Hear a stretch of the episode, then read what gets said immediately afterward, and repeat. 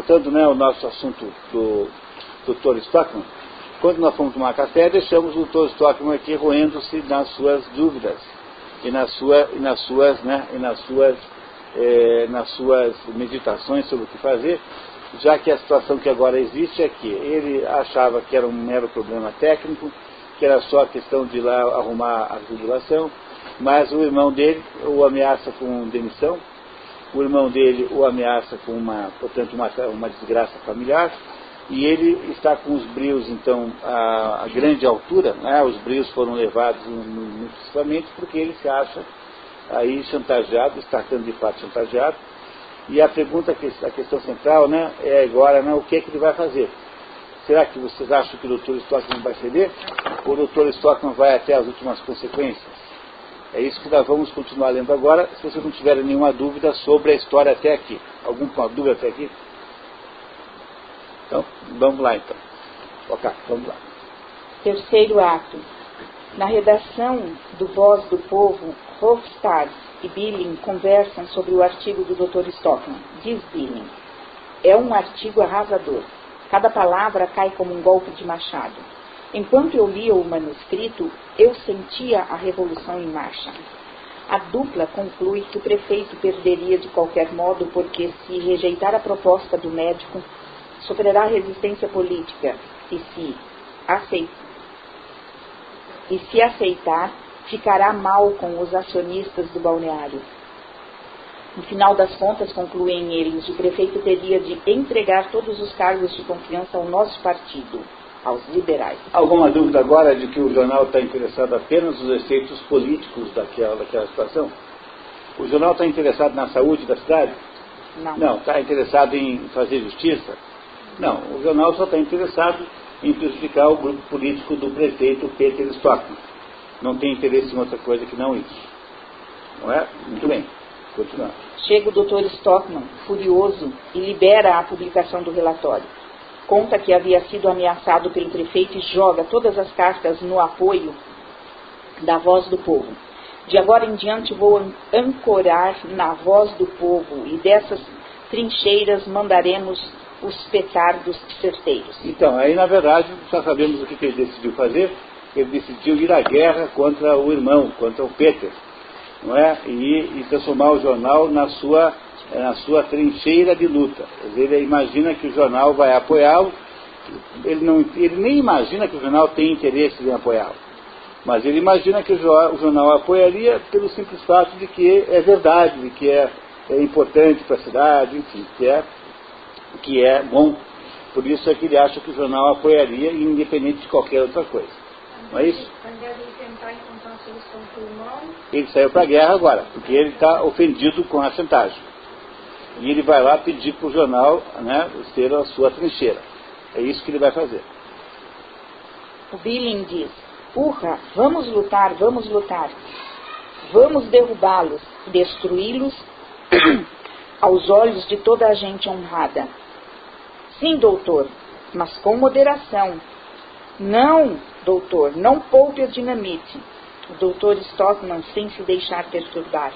Agora não se trata só de encanamentos e de esgotos, compreendem? É toda a sociedade que é preciso limpar, desinfetar. O Senhor fala como um libertador. E aí? Nossa. Gostaram dessa? Ele está muito bravo, né? É. Mas, por outro lado, não soou um pouco estranho esse comentário? Suou. Não soou um pouquinho estranho? Soa, né? Vocês tomem cuidado com esse Y. Nossa. Esse Y está querendo, tá querendo bater a carteira de vocês. Vocês nunca percam isso de vista. Nunca entrem numa peça do Y com uma, com uma atitude assim, sabe? Muito, muito eh, com a, com a guarda baixa, porque ele vai tentar pegar você. Então, ele está aqui, ele aqui botou na boca do estoque uma coisa muito importante para a gente entender essa história. Mas vamos lá, continuamos. Quando o médico sai para visitar um doente, prometendo voltar mais tarde para revisar as provas, os jornalistas e o impressor conversam. Assim, como, você entende que isso é tipografia, né? Tipografia é assim, você pega o original, tem uma máquina como se fosse uma enorme máquina de escrever, que tem um teclado, você, você vai lá e tecla, quando você aperta a letra A, sai um pouquinho de chumbo derretido e faz um clichê da letra A, que é um pedaço de chumbo que tem a letra A em relevo. E você vai escrevendo, ele vai fazendo os clichês. E você monta isso depois numa caixa e é disso que você tira cópias, como se fosse uma gravura. Esse é o jeito de fazer é, impresso antigamente, tipograficamente, chama-se tipografia. Está cheio de tipografia por aí. Tem um pessoal que vende, faz tipografia só para fazer nota fiscal, que é um negócio que faz tipografia ainda. Está cheio de tipografia, tem um monte aqui em Paraná, deve ter umas 15, pelo menos. Né? Vão um dia ver, é muito interessante o sistema, muito divertido. Tá? Continuamos, Caio. O Hofstad diz, este homem pode nos ser muito útil. Sim, enquanto ele se limitar ao assunto das águas, mas se quiser ir além, não será prudente segui-lo. Ora, isso depende. Você, às vezes, é cauteloso demais, Aslaxen. Cauteloso? Sim, quando se trata da nossa política caseira e seus figurões, eu sou cauteloso, senhor Billing. E vou dizer-lhe por quê é que a experiência me ensinou muita coisa. Mas se estivesse eu metido na grande política, na política nacional, vocês iam ver como eu não tenho medo de nada. Mas isso é uma contradição, senhor Aslaxen. Antes de tudo, eu sou um moderado. Atacando o governo não se prejudica ninguém. Essa gente, fique sabendo, pouco se preocupa com os ataques e as acusações. Não é possível desalojá-los dos seus cargos. Já as nossas autoridades locais, é fácil derrubá-las e substituí-las inadvertidamente por agitadores. E isso constituiria um mal irreparável para os pequenos proprietários e para todos. Mas e a educação cívica, a consciência dos cidadãos? Isso não é importante? Como se ele se preocupasse de fato com isso, né? Como uhum. se ele tivesse qualquer preocupação com isso. É. Quando um homem tem bens, o importante é protegê-los e não meter-se em questões políticas, Sr. Hofstad. Que Deus me livre nesse caso de ter bens a zelar. Claro, claro. Aslaxen sorrindo, hum, apontando com o dedo a escrivaninha.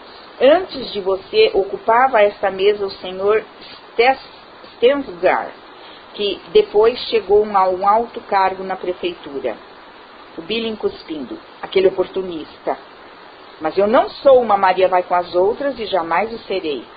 Um político nunca deve dizer, desta água não beberei, senhor Hofstad. E o senhor, senhor Billing, procure conter-se. Todo mundo sabe que quer ser secretário na prefeitura. Eu? É verdade, Billing? Sim, é, é verdade. Vocês devem compreender é só para irritar os nossos poderosos. Não, ele é oposição porque ele quer um emprego lá na prefeitura. Os jornalistas gostariam de se livrar de Aslaxen, mas precisam dele para financiar o papel para as rotativas. Diz a nota, aparentemente Aslaxen era dono da parte gráfica e Hofstad da parte jornalística. Pensem em pedir auxílio financeiro a o conhecido por Leitão e sogro do Dr. Stockman. É, não sabíamos isso, né? Que o apelido é. do, do sogro do Stockman é Leitão. Então é um apelido muito simpático, né? Ah. Não, não parece, né? Também é melhor do que Morten e Kill, né? Neste momento, Petra entra na redação para devolver um romance em inglês que pretendia traduzir para publicação no jornal alegando que a obra defendia ideias contrárias às da voz do povo. Cinicamente. Veja se me entende. Esta novela anota, aqui há claramente erro de tradução de novel, que em português se traduz por romance. Isso também significa que a obra foi traduzida do inglês, embora esta informação não conste no livro. Então, peguei aqui o espetalhão que traduziu o livro do inglês e não do norueguês, como é de se imaginar, não é? pelo erro que ele comete. Então, o erro que ele comete é um erro tipicamente de uma tradução do inglês e não de uma tradução do ah. norueguês.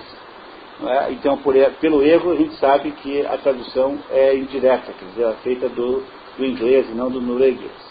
O que é sempre uma tradução menos valiosa. Né? A melhor tradução é a direta, sempre. Veja se, Veja se me entende. Esta novela tenta demonstrar que há na Terra um poder sobrenatural que protege e recompensa aqueles a quem chama de bons, enquanto que os maus são castigados. Hofstad alega que publicaria assim mesmo. Se eles, os leitores, encontrarem no jornal um conto moralista como esse, mais tranquilamente, eles aceitarão as ideias políticas que publicaremos ao seu lado. Petra se escandaliza. O Senhor seria capaz de utilizar esses truques para conquistar seus leitores? O Senhor parece é uma aranha à espreita da presa. Hofstad concorda. Nós, jornalistas, senhorita, não valemos grande coisa. Olha só que sinceridade boa, né? Hum. Aí você tem, você tem então aí, nesse momento, a Petra parece com quem outra personagem da história? Com o pai. É. O pai parece uma cópia precisa do pai. Ela também está indignada pelo fato de honestidade daquela atitude e não aceita de modo nenhum qualquer espécie de é, concessão. É? Então ela está indignadíssima com o jornal também. E o outro que é um cínico, né, que é o jornalista, admite né, que eles não valem grande coisa. Não é? Jornalistas não valem grande coisa, diz o, diz o jornalista. Petra sai acusando os jornalistas de não terem sido sinceros com o pai dela. O Senhor deu-lhe a entender que se interessava somente pela verdade e o bem público. Naquele momento, sem que os jornalistas soubessem, o prefeito estava nas oficinas do jornal. Um pouco mais tarde, quando houve de Hofstad que ele iria publicar o artigo do médico, Peter Stockman espertamente dirige-se a Aslaksen e o convence de que se a reforma sugerida por Thomas fosse executada, custaria 200 mil coroas aos pequenos contribuintes. Pronto, como é que o prefeito vai contra-atacar agora? Ele ouviu a conversa e percebeu que o Aslaksen é um sujeito que defende lá os pequenos proprietários, quer dizer, é um sujeito que representa aquela raia miúda. Então o que ele faz? Ele diz para o, o, o que as tais das mudanças que o, o, Thomas quer que faça, que sejam feitas, irão custar 200 mil coroas, um dinheirão. É, é, isso é aquele velho plano, o velho projeto de você nunca ser síndico do prédio, né? É como é que era. Toda vez que tem reunião, você propõe coisas assim. Vamos construir uma piscina. Vamos comprar o terreno do lado e fazer uma garagem de 10 andares para os nossos carros. Vamos partilhar o prédio inteiro. Depois da terceira sugestão, Nunca, jamais, nesse mundo, alguém vai querer que você seja síndico do prédio. Então é uma maneira genial de você conseguir escapar desse negócio. Né? Né? Esse truque simples né? de sempre propor obras faraônicas. Né? Né? E olha que o Aslak descobre que vai custar 200 mil coroas, ele já não está mais do lado do, do Dr. Thomas, porque ele está querendo não gastar o dinheiro. É isso? O Peter Stockman espertamente percebeu que o Aslaksen seria a maneira de pressionar o prefeito, pressionar o Thomas, já que ele não conseguiu ainda com a sua chantagem. Não é? Portanto, a, a história começa a ter uma reviravolta agora. É que a prefeitura vai ter que, vai ter que pegar mais impostos para pagar as 200 mil coroas. Tem certeza de tudo isso, senhor prefeito? Já verifiquei. Se fizerem todos esses gastos, a cidade é que terá de suportá-los. Hum, aos poucos estamos vendo que as coisas tomam um rumo bem diferente. É, de fato. E o pior é que a estação balneária ficará fechada durante pelo menos uns dois anos. Fechada? O senhor diz fechada? Durante dois anos? Sim, no mínimo, é o tempo que durarão os trabalhos de reforma e reparo. Não poderemos aguentar isso, senhor prefeito. E de que viveremos durante esse tempo, nós, os proprietários? Infelizmente, senhor Aslaksen, não sei o que lhe responder. Mas o que quer que eu faça? Os senhores acreditam que depois de tudo virá alguém procurar nossa estação e nossas águas? O senhor acredita que depois de tudo virá alguém procurar nossa estação e nossas águas? Depois de propagandearmos que nossas águas estão poluídas, que vivemos num terreno podre, que toda a cidade está. Será que tudo isso não passa de uma simples fantasia do doutor? Pronto. Agora o Asaknes começa a achar que o doutor é louco, hum. que é maluco, que aquilo tudo é fantasia. Né? O Asaknes começou a virar inimigo do, do doutor Thomas. Embora agora há pouco tempo, há pouco tempo antes, ele estava propondo para levantar o povo contra a, o prefeito, enfim, agora já não é mais inimigo. Eu acredito que sim. Neste caso, o Dr. Stockman cometeu um erro realmente indesculpável. Perdoe-me, senhor prefeito, mas é verdade, você não diz mais do que uma triste verdade, senhora Slaxen. Meu irmão sempre foi um desmiolado. E o senhor quer apoiá-lo num assunto destes, senhor Hofstad? Mas também quem que poderia esperar? Quem poderia esperar? Eu redigi uma breve exposição sobre o caso, analisando de um ponto de vista imparcial, que, aliás, é o único ponto de vista aceitável. Neste texto, eu indico, inclusive, as obras que são possíveis realizar sem ultrapassar os recursos de que os cofres da estação balneária dispõem. Tem aí o artigo, senhor prefeito? O prefeito procurando no bolso. Sim, casualmente está comigo. É, foi uma coincidência, está comigo. É. Não é isso? E agora o Hofstadt, que estava querendo publicar o diabo sobre o assunto, agora começa a achar uma boa ideia mudar de lado. Né? Você não acha o comportamento moral exemplar desse Hofstadt?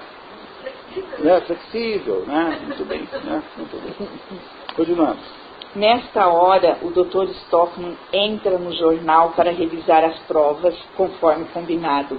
Os jornalistas escondem o prefeito, dão uma desculpa para o atraso nas provas e tentam mandá-lo embora.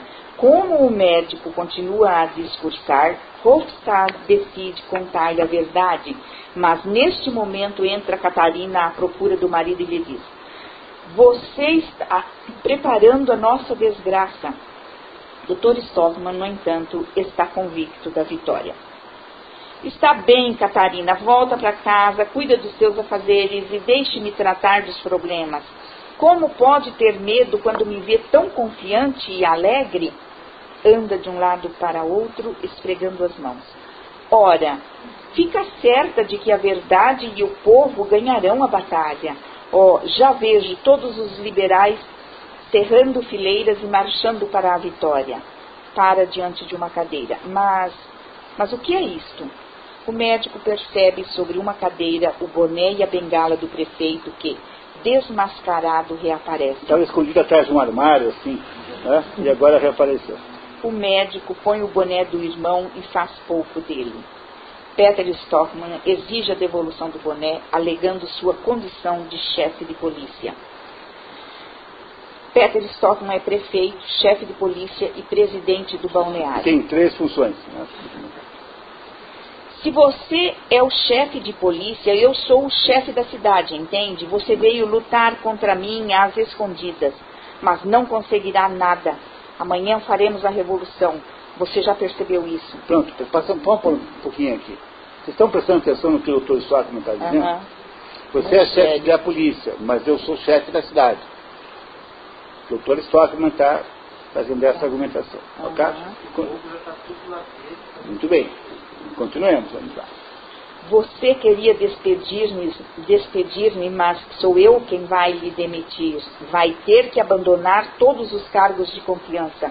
Você que dizia que eu era incapaz de tomar uma decisão, pois verá agora, verá. Tenho ao meu lado todas as forças populares. Portanto, somos invencíveis. Hofstad e Billing farão da voz do povo a nossa voz. E o impressor Aslaksen marchará à frente da Associação dos Pequenos Proprietários de Imóveis. Eu não tenho a menor ideia de que os outros já se bandearam para o lado do o, que o impressor e mais o editor e o outro já se bandearam para o lado do prefeito. É? Quem é que vocês conhecem na história brasileira e é o sujeito com essa atitude assim de que o povo está do meu lado? Jânio Quadros. Jânio é. Quadros pediu demissão em 61. Um. Ele, ele achou, ele achou, imagine o que passou na cabeça do Jânio Quadros. Ele achou assim, eu sou presidente, foi eleito presidente da República, né? e, e, ainda não, não, não foi em Brasília, foi, não, não foi em Brasília. Não, foi o primeiro que foi em Brasília. Primeiro o presidente que foi para Brasília foi o Jânio Quadros. E ele, um belo dia, achando que estavam criando problema para ele no Congresso, que ele não tinha, que ele não tinha facilidade de aprovar as, leis que ele queria, ele resolveu ter a seguinte ideia. Bom, como eu fui eleito aí pelo voto popular, Então eu peço, renuncie. O povo vai se indignar. Eu vou dizer que estou renunciando por causa das forças ocultas. Quer dizer, vou dizer então que o povo, que há pressões sobre mim ilegítimas. Aí o povo vai às ruas pedir a minha volta e eu volto triunfante para o poder. E agora, tendo sido reinstalado no poder pelo povo, agora então eu terei verdadeiro poder e verdadeira autoridade. Esse era o plano do Jânio Quadros. E adivinha o que aconteceu? Ninguém deu a mínima para o Jânio Quadros. Ninguém prestou atenção nas forças ocultas. Ficou mais uma loucura, porque ele era maluco, né? Então o povo só achou que estava ali o maluco fazendo mais uma maluquice e ninguém deu a mínima e por causa da, dessa besteira é que o seu vice Jânio, que era o Jango, né, naquela época o vice e o, o presidente e o vice não eram uma chapa única. Naquela época você votava para presidente, votava para vice-presidente. Você escolhia um vice-presidente qualquer e aí dava uma, um conjunto de presidente e vice de partidos completamente diferentes que não tinham nenhuma ligação com o outro. Era uma coisa completamente sem sentido. Mas era assim que era. Então o Jânio era vice porque foi eleito vice. Hoje você não elege no vice, você elege o, presidente e o vice vem junto, né? Mas naquela época não era assim, quer dizer, veio junto o vice era o Jânio, e o Jânio, ninguém queria, ninguém queria que o Jânio assumisse, e por causa dessa confusão tentaram fazer aquele parlamentarismo que não deu certo, e depois fizeram o golpe de 64. Essa é a história é, de uma atitude como essa do Dr. Stockman aqui, a presunção de que você tem o apoio do povo, você tem o apoio de determinado conjunto de pessoas. É uma presunção sempre muito perigosa, é. Né? muito perigosa. Bom, continuamos. Por favor, Inês. Neste momento, o prefeito pergunta a Hofstad se ele ficaria do lado dos agitadores e ele responde que não. O médico, surpreendido pela resposta, não entende. O doutor Stockman assombrado. O que você quer dizer com isso? O senhor apresentou a questão de maneira falsa, doutor, e nessas condições eu não posso defendê-lo.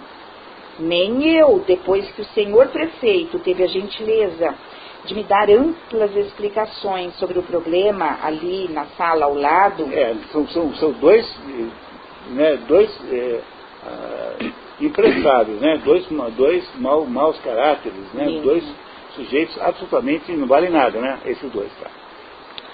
É tudo mentira, intriga. Deixa-me falar. Só quero que publiquem meu artigo e eu vou mostrar como se defende uma ideia quando se tem a convicção de que se está certo. Impossível, não o publicarei. Não posso, não quero e não me atrevo a publicá-lo. Não se atreve? Que conversa é essa? Não é o senhor o diretor? Não é o senhor que manda no jornal? Não, senhor doutor, são os assinantes. Felizmente, é a opinião pública, doutor. As pessoas esclarecidas, os proprietários de casas, a classe média e os demais proprietários. São eles que dirigem os jornais. O doutor Stockman perplexo. E todos estão contra mim? Sim, senhor.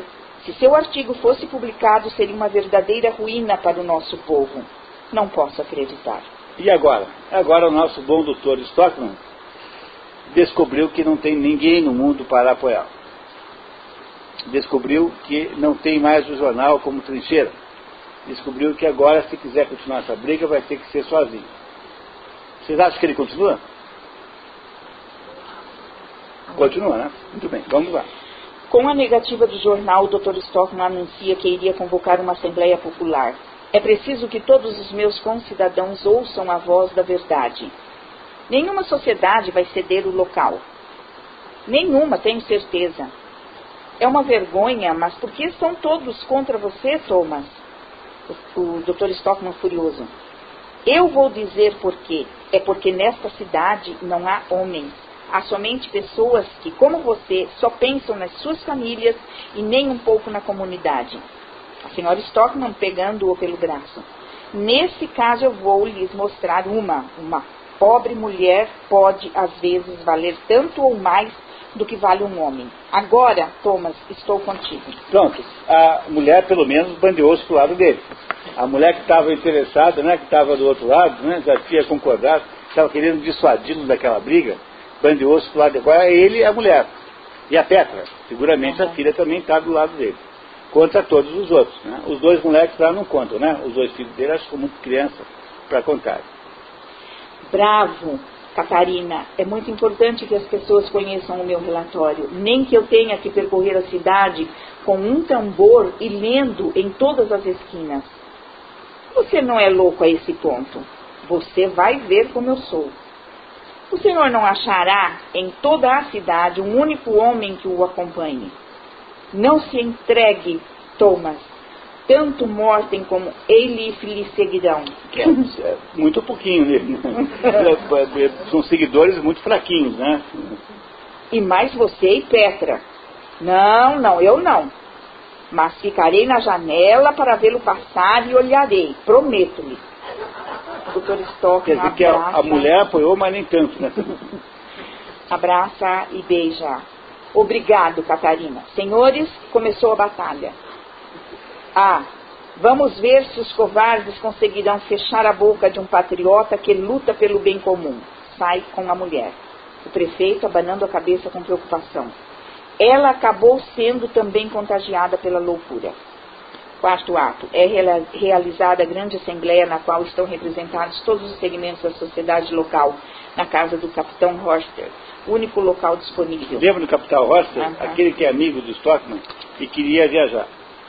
Enquanto esperam, os presentes especulam sobre a reunião. Entra o capitão com o médico e a família. Ficam próximos da porta em caso de saída de emergência.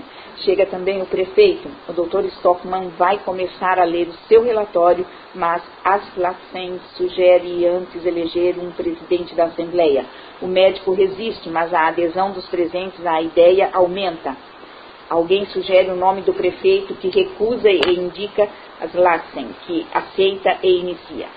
Aprendi na escola da vida e da experiência que a moderação e a reflexão são as maiores virtudes de um cidadão.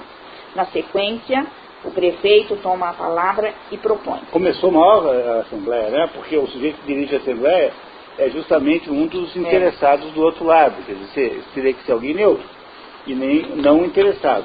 E, o interessa, e esse que coordena a Assembleia já começa dizendo que a moderação que é importante, não sejamos radicais, portanto já começa muito, com muita pouca possibilidade de sucesso. Não é isso que acontece? Muito bem. O prefeito diz: devido ao parentesco que, como todos sabem, me liga ao médico da, da estação balneária, eu preferiria não fazer uso da palavra esta noite. Porém, para o bem do, da estação balneária e para o bem da cidade que eu dirijo, considero que é meu dever fazer a seguinte declaração. A meu juízo, nenhum dos cidadãos aqui presentes deseja que circulem boatos, rumores tendenciosos sobre a situação sanitária da estação balneária e da população. Numerosas vozes. Não, não, não, nada disso, protestamos. Em vista disso, proponho que a Assembleia não autorize o médico da estação balneária a ler o seu relatório ou emitir sua opinião sobre a questão. O doutor Stockman, indignado, proibir de falar? Você ficou louco? No jornal Voz do Povo já informei a população sobre os fatos essenciais, de modo que todos os cidadãos responsáveis podem facilmente formar uma opinião. Segundo esses dados, pode-se verificar o relatório do médico, além de constituir um voto de desconfiança contra os que dirigem os interesses da cidade além de constituir um voto de desconfiança contra os que dirigem os interesses da cidade, tende, no fundo, a impor aos contribuintes um gasto inútil de pelo menos alguns milhares de coroas. Gritos e assobios. Aslatzen fazendo soar a campainha. Silêncio, senhores! Aprovo a sugestão do prefeito. Creio que o Dr. Stockman tem segundas intenções quando provoca uma crise por causa da estação balneária pretende, na realidade, que se promovam mudanças na estrutura do poder em nossa cidade.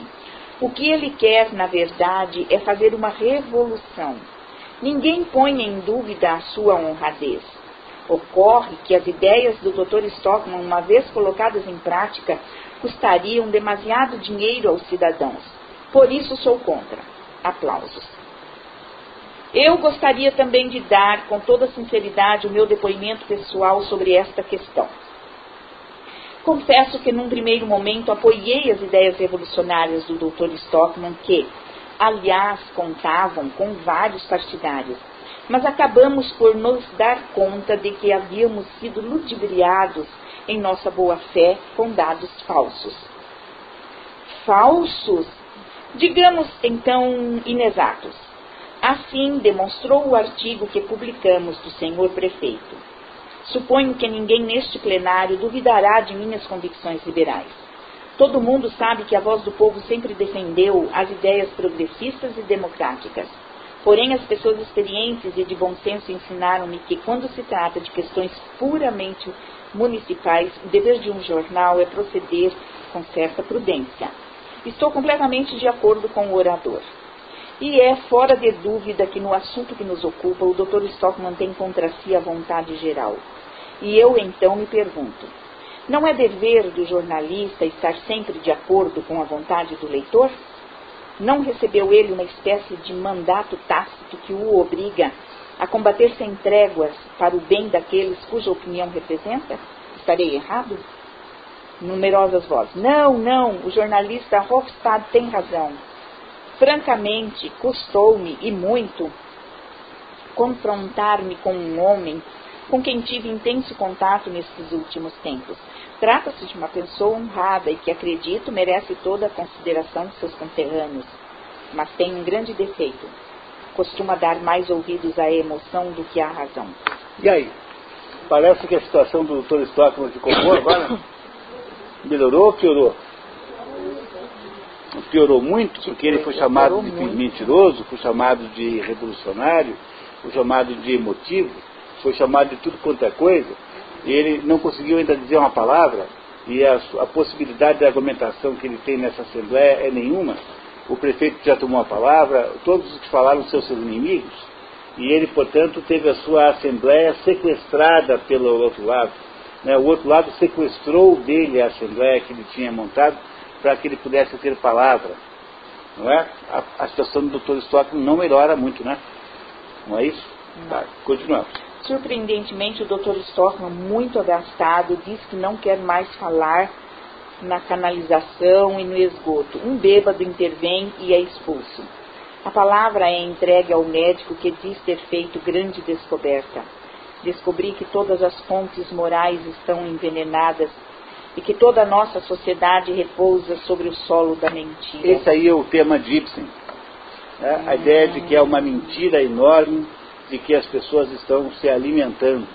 E agora o Ibsen, agora o Dr. Stockman faz um discurso que é como se fosse Ibsen falando, né? Ibsen declarando, que é um, que é um discurso de, de magoado, muito triste, em que ele se acha agora muito aborrecido com aquela sociedade que deixou que isso acontecesse, não é? E ele é, uh, virá aqui falar sobre a mentira que é o tema central de Ibsen, a mentira. Uhum. Continuamos.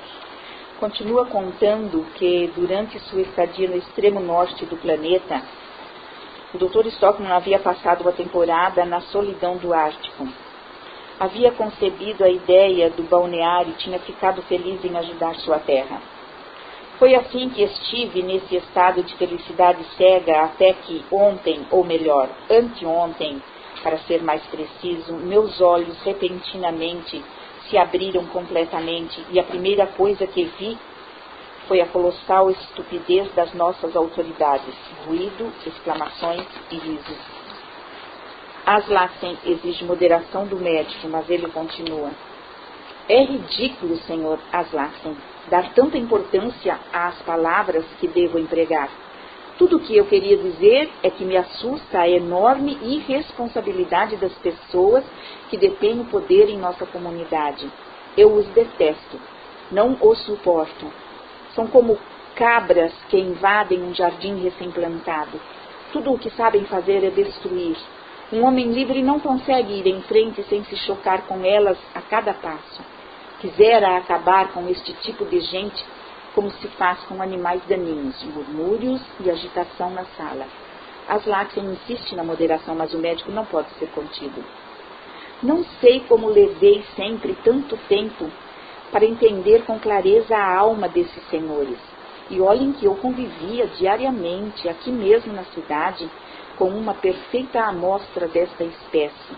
Exatamente o meu irmão Peter, este homem preconceituoso que jamais reconhece os seus erros, risos, ruídos e assobiados.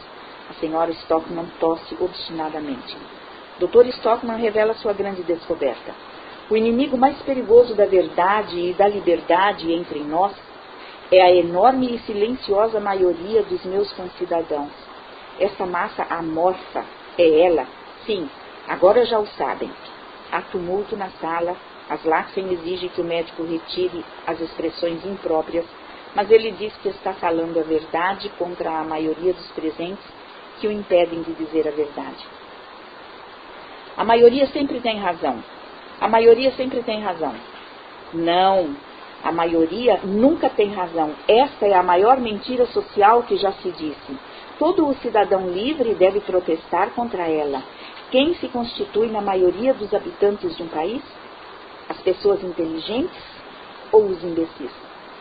Estamos todos de acordo, penso eu, em afirmar que, em se considerando o globo terrestre como um todo, os imbecis formam uma maioria esmagadora. Acabou de chamar todo mundo lá de imbecil, né? Não é isso? Então.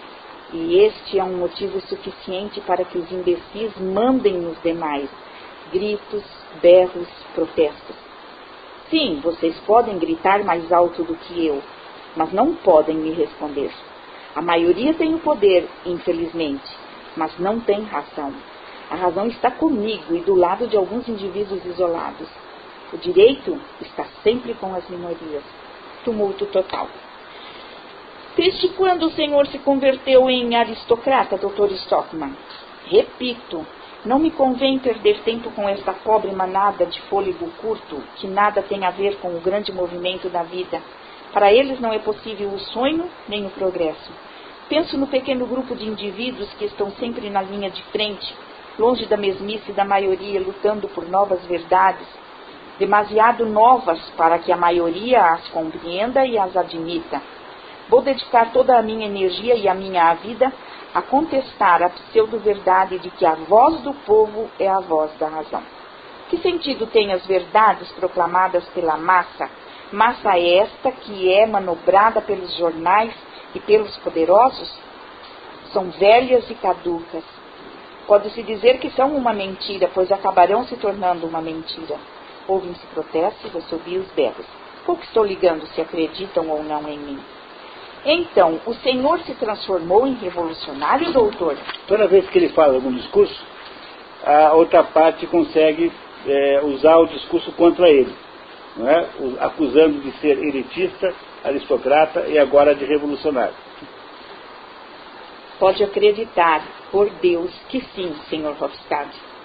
Proponho-me a fazer uma revolução contra a mentira que diz que a maioria tem o monopólio da verdade Quais são, pois, essas verdades em torno às quais os homens comuns gostam de agrupar-se? São verdades tão velhas que já se acham próximas à decomposição. Mas quando uma verdade chega a esse ponto, ela também está em vésperas de se tornar uma mentira. Risos e expressões sarcásticas. Em geral, as verdades não têm, como imaginam, a longevidade de um Matusalém uma verdade aceita por todos sobrevive normalmente uns 17, 18, quando muito 20 anos, raramente mais. São verdades caducas de uma magreza espantosa. Não tem mais do que pele e ossos. E são justamente essas que a maioria recomenda à sociedade como sendo um alimento saudável. Ora, posso assegurar-lhes que tais alimentos não têm absolutamente nenhum valor nutritivo. Como médico, devo dizer-lhes: todas essas verdades universais não podem ser comparadas senão com velhas conservas, com presuntos ressequidos, esverdeados, mofados, Daí provém o escorbuto moral que invade a sociedade. É um discurso forte, né? Pesado, acusatório. O médico continua o discurso acusando essa satânica e compacta maioria de envenenar as fontes da nossa vida e empestear o solo em que nos movemos. E completa dizendo que o mal está em se atribuir ao homem vulgar, ao que representa a ignorância e as mazelas sociais, os mesmos direitos de condenar e de aprovar, de reinar e de governar que aos seres distintos que compõem uma elite intelectual. Não aí uma coisa perigosa de você afirmar? Você está dizendo que, né, o, que não se deve dar o mesmo direito para todos, porque algumas pessoas são superiores às outras. Tá. Não é? Muito bem.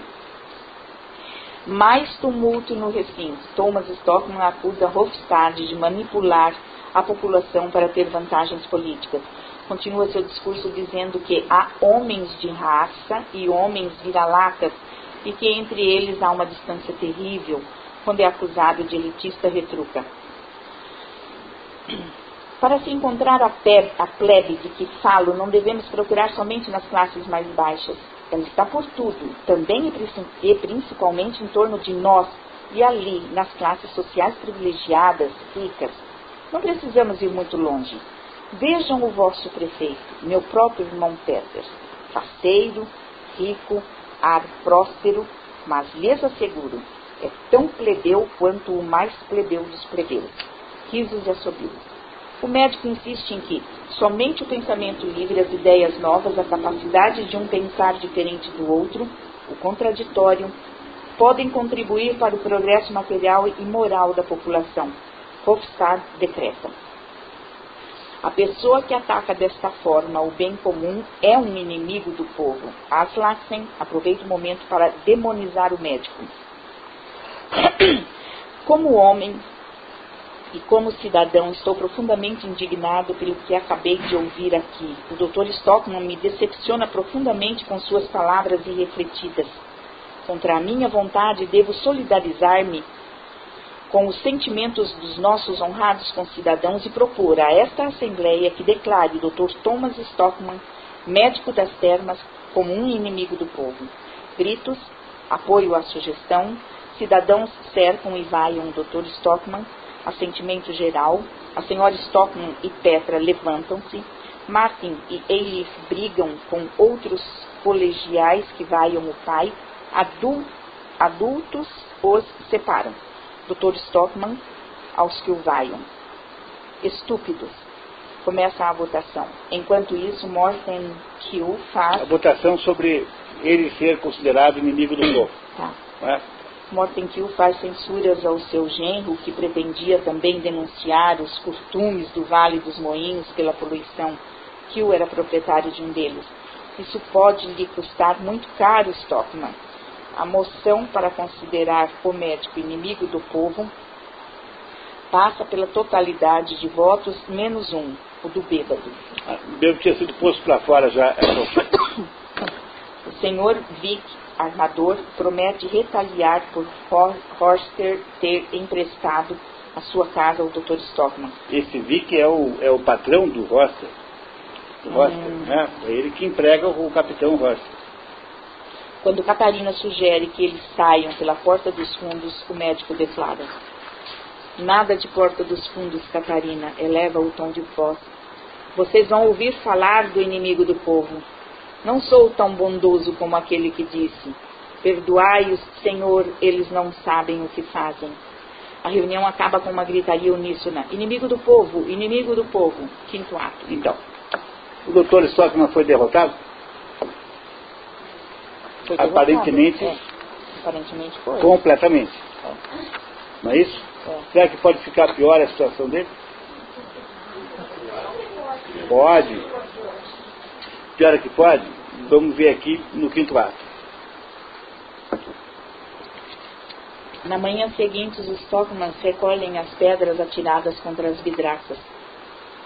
Dr. Stockman coloca a pedra junto com várias outras sobre a mesa. Guardarei estas pedras como se guarda um tesouro. Eilif e Morten poderão olhá-las todos os dias e mais tarde vou deixar como herança. Procure embaixo das estantes. será. Como é mesmo o nome da nossa empregada? Será que ainda não foi chamar o vidraceiro? Catarina constata que a melhor calça de Thomas estava rasgada. Chega a carta do proprietário denunciando o contrato de aluguel. Pronto. Aí no dia seguinte também são despejados o, o proprietário né, pede o imóvel de volta. Nossa. Petra chega comunicando que havia sido demitida da escola. O capitão Horster aparece e comunica que também fora demitido por Vicky. Aparece o prefeito trazendo a carta de demissão do médico e propondo que ele passe uns tempos fora, retrate-se e volte ao cargo. Também perdeu o emprego. Como a Thomas... filha perdeu o emprego, o, o, o, o Stockman perdeu o emprego, ou perderam a casa e o amigo que emprestou a casa para a Assembleia também perdeu o emprego. E o empregado não veio. Como Thomas resiste, insistindo que. E a calça, melhor calça estava rasgada. Talvez. Tem mais essa ainda. Um homem de bem não deve encobrir imundícias. Seu irmão o adverte de que Morten Kill seria riquíssimo, o médico não sabia e que, caso aquele comportamento continuasse, o velho poderia modificar o testamento para deserdar Catarina e as crianças. Aquela última coisa que precisava acontecer é que as crianças perdessem a herança do avô, pai da Catarina, né? o Morten Kiel. Thomas se revolta com o irmão. Dr. Stockman, indignado aos gritos, Catarina, manda lavar o assoalho onde este homem pisou, que tragam um balde de água. Chama como diabo se chama ela? Essa que está sempre com o nariz sujo de carvão. Que é empregada. Entra Morten Kill trazendo consigo as ações da estação balneária que havia acabado de comprar na praça, com o dinheiro da herança de Catarina e das crianças. E agora, que tal essa? No dia seguinte de manhã, as ações da estação balneária não valem nada. Estão muito baratas.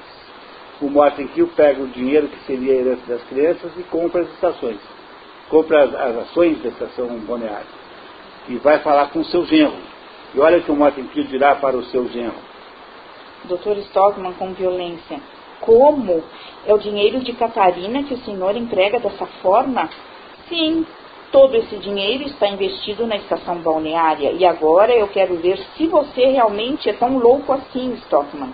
Se vai continuar espalhando por aí que o lixo que infecta as águas vem do meu curtume pois divulgar estas mentiras significa prejudicar os interesses diretos de Catarina, de Petra e dos rapazes também. Ou seja, se ele continuar com a campanha, as ações não vão valer nada e, portanto, não tem mais herança às crianças.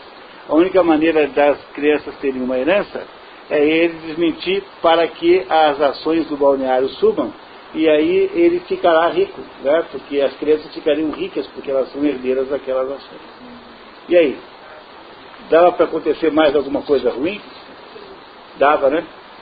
Então, quando eles saíram daquela assembleia no dia anterior, eles saíram achando infantilmente que tudo de mal já tinha acontecido. Mas dava para acontecer um monte de coisas ruins ainda, que foi o que aconteceu. Muito bem. Morten Kill dá ao médico duas horas para decidir. Em caso negativo, entregaria as ações para um asilo imediatamente e não haveria herança. Chegam Hofstad e Aslaksen dizendo que não poderiam ter agido de outra forma na noite anterior e acusam cinicamente o médico de ter feito toda a confusão apenas para desvalorizar as ações do balneário que seu parente, o velho Kill, andava comprando na cidade naquela manhã. E consegue ficar pior ainda, Sim. porque os jornalistas agora o acusam de ter feito toda essa confusão é. apenas para derrubar as ações do balneário, para ele comprar na Bacia das Almas, o, ele não, mas o seu gerro, né, o seu, seu sogro, seu sogro, comprar na Bacia das Almas, como fez no dia seguinte. que mais? Agora nem mesmo o Dr. Thomas Stockman tem aí uma tem aí é, o, o valor de ter feito isso por razões, digamos, morais. Que tal? Hum. Os jornalistas teriam vindo colocar a voz do povo a serviço de Stockman. Procuraremos aplacar a tormenta. Nos países livres, doutora imprensa é o quarto poder. Finalmente, a dupla pede-lhe dinheiro. O senhor deve compreender que preferiríamos apoiá-lo desinteressadamente. Infelizmente, a voz do povo não anda bem, estamos com graves problemas financeiros. Portanto, com... o jornal vem vender apoio contanto que pague. Não é? Faz como faz a revista Isto É, que, que cujo apelido no mercado publicitário é Quanto É. A revista Isto É, né, apelidada de Quanto É. Né? Ou seja, que, isso quer dizer que eles publicam qualquer coisa contanto que você pague lá. Né? Essa é a conversa do, do mundo publicitário. Continuamos. A conversa evolui para a chantagem pura que Hofstad justifica. É a lei da natureza, a luta pela vida. O médico apanha seu guarda-chuva e ameaça agredir os jornalistas, que são salvos pela entrada da família. Depois da fuga da dupla, o médico escreve três vezes não num cartão e pede a Petra que mande entregar a seu avô o mais rápido possível comunica à família que não vão mais sair da cidade. Pronto, quer dizer, aí o médico acabou de decidir que não vai aceitar a proposta do Morten Kill. Não é? Portanto, o Morten Kill vai dar as ações para um asilo. E as crianças não têm mais, agora, não têm mais herança. E ele, em vez de sair da cidade, como havia decidido há pouco com a mulher, vai continuar na cidade, não vai embora. Sim, nesta cidade, Começou a batalha e é aqui que eu vou vencer. Quando você consertar minhas calças, vou sair à procura de uma casa. Precisamos de um teto para passar o inverno. O senhor pode ficar na minha casa. É sério? É claro, não tem problema algum, tenho muitos quartos e quase sempre estou viajando. Que generosidade a sua, capitão Horster. Obrigada. Catarina quer saber como viverão ali verá que se economizarmos acabaremos equilibrando é, o orçamento. Isso é o que menos me preocupa. O pior é que não conheço ninguém suficientemente livre ou bastante leal para continuar minha missão depois que eu morrer. Não pensa nisso, pai. Você tem muito tempo de luta pela frente. Como? Os garotos já chegaram? Elif e Morten entram vindos da sala. Que é isso? Vocês não tiveram aula hoje? É que brigamos com os outros meninos durante o recreio. Não é verdade, os outros é que brigaram conosco. E então o senhor Herlund, Herlund. Herlund nos disse que era melhor que ficássemos em casa durante uns dias até as coisas acalmarem. Dr. Stockman estala os dedos e fica de pé. Já sei, está resolvido, vocês nunca mais voltarão ao colégio. Não voltaremos mais para o colégio, pai? Nunca mais? Que é isso, Thomas? Nunca mais. Eu mesmo vou me encarregar da educação de vocês. Oba! E farei de vocês homens livres e dignos. E então, Petra, você me ajuda neste trabalho? Sim, pai, podes contar comigo. E as aulas serão justamente no salão onde fui proclamado inimigo do povo, mas é preciso que sejamos um grupo Necessito para começar pelo menos de 12 garotos. Você pode ter certeza que não vai encontrar nesta cidade. Veremos aos pequenos. Vocês não conhecem alguns garotos de rua, alguns moleques? Claro, pai, conhecemos vários. Muito bem, quero que vocês os tragam aqui. São garotos que não têm oportunidade alguma e poderemos encontrar homens extraordinários entre eles. e o que vamos fazer quando formos homens livres e dignos? Aí vocês vão sair na caça dos lobos que infestam esta cidade. Ah, desde que os lobos não te caçem antes, Thomas. Não digas isso, Catarina. Caçarem-me? A mim, que agora sou o homem mais poderoso da cidade? Poderoso você? E lhe digo mais, Catarina, me sinto agora um dos homens mais poderosos do mundo. Puxa, Dr. Stockman baixando a voz. Mas não digam por enquanto nada a ninguém, porque eu fiz uma grande descoberta. Mais uma? Sim, mais uma. Reúne todos em sua volta e fala num tom confidencial. Ouçam com atenção o que lhes vou dizer. O homem mais poderoso que há no mundo é o que está mais só. A senhora Stockman sorrindo com um sinal de cabeça afetuoso. Meu querido Thomas, Petra, apertando-lhe as mãos num gesto de confiança. Pai. Vocês se dão conta que vocês se defrontaram, acabaram de conhecer uma extraordinária obra de arte que é o inimigo do povo? Eu acho essa de todas as peças que eu conheço Ibsen, conheço uma dúzia mais ou menos, não conheço todas, né? mesmo porque é difícil de encontrar em português. Né? Essa, na minha opinião, é a mais fraquinha. As outras têm mais poderes, são mais poderosas do que essa, mas essa aqui é imprescindível por razões várias, sobretudo porque nós precisamos dela para estudar o rinoceronte daqui a um mês. Então, o que, que vocês acham disso, pessoal? Sinceramente. Um, um autor com competência, ele, ele deixa você na dúvida, né? Porque, porque lembra que eu disse a vocês que é possível que houvesse, que houvesse uma, um certo panfletarismo, não é? um certo panfletarismo na, numa, na obra, e que o panfletarismo caracteriza-se pela. Eu queria então dispensar a Inês, né? Uhum. Inês, muito obrigado. Tá? Muito obrigado mesmo. Tá? Aproveitar que o Toninho não está aí, É. e elogiar você um monte hoje, É. tá? Porque hoje Não o marido, o marido estando viajando, a gente tem que aproveitar, né? Tá certo. Né? Então, Inês, muito obrigado, tá? Muito Tá. mesmo, você foi ótimo como sempre. Tá bom, Tá? obrigada. Obrigado. Então, a, o que eu queria dizer para vocês é que ah, o, esse Henrique Ibsen é um autor muito adulto, muito sofisticado, e ele não é um autor infanto-juvenil que é dado a fazer obras panfletárias. Porque o que é ser panfletário? Panfletário é quando você simplifica as personagens, você arruma esquemas simplistas, porque no fundo você está querendo provar uma tese, lembra do teatro, a tese que apareceu em algum lugar aí? Não é? Está querendo provar uma tese e não está querendo discutir verdadeiramente o problema da, que aquela situação traz, não é? Como é que vocês se sentem com essa obra? Vocês estão chateados com o que aconteceu? Vocês estão do lado de quem, afinal de contas? Quem está do lado do, do Thomas? Quem é que está do lado do Peter? Ninguém. É, é difícil achar quem esteja do lado do Peter. De fato, não é comum achar uma pessoa assim. Mas é que, o- se vocês estão maciçamente do lado do Thomas, vocês têm coração. Essas figuras têm pessoas, são pessoas boas, têm uma porção de virtudes que me parecem indiscutíveis. Virtudes morais, de fato. O Thomas é melhor do que o Peter. É? O Thomas está querendo fazer uma coisa boa. O Thomas está querendo fazer uma, uma, uma, uma intervenção de natureza higiênica naquela cidade. Há de fato um problema, ele foi pesquisar, ele não é um cara que acha que, é, que tem um problema, ele estudou o problema. Não é isso? Não, não é essa a situação? E qual é o- a posição do Peter? O Peter não é capaz de lidar com do mesmo jeito que ele, porque o Peter representa um outro conjunto de interesses, ou seja, isso que se chama de verdade, não é verdade.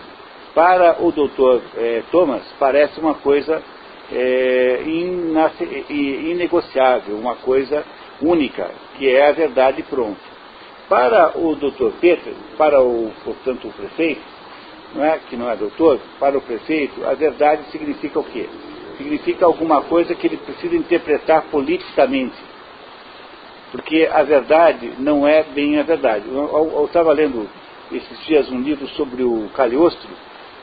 O Cagliostro era um picareta lá, que, da Revolução Francesa, um sujeito místico, que foi um dos responsáveis por aquela confusão do colar da rainha, que foi um dos meios pelos quais os revolucionários produziram a imagem falsa de que Maria Antonieta era uma mulher fútil, não é? e que deflagrou a Revolução Francesa.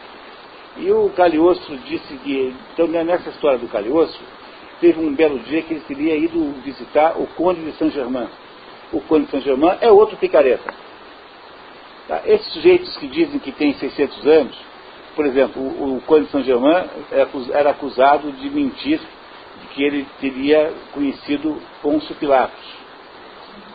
Ele falou assim, eu fico tão chateado quando fazem essas, essas, essas mentiras em meu nome, quando mentem assim desse jeito. É, é um absurdo uma coisa dessa. Eu, eu, só- eu tenho só 450 anos. Eu não posso ter conhecido o Pôncio Pilatos. Eu só tenho 450 anos. Então eu queria que vocês parassem de fazer de conta que eu afirmei uma barbaridade como essa de que eu conheci Pôncio Pilatos. Aí esse, esse conde de São Germain, que era um picareta, que tinha se auto-mistificado, ao ponto de poder ter essa conversa com alguém a sério, né?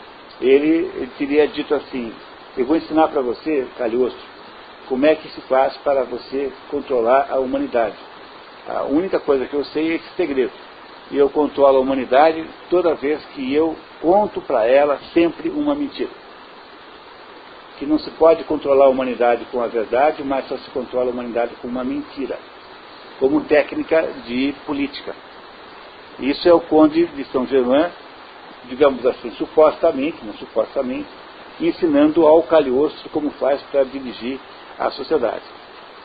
E o, então o, o, o, prefeito é uma espécie de discípulo é, fiel dessa teoria.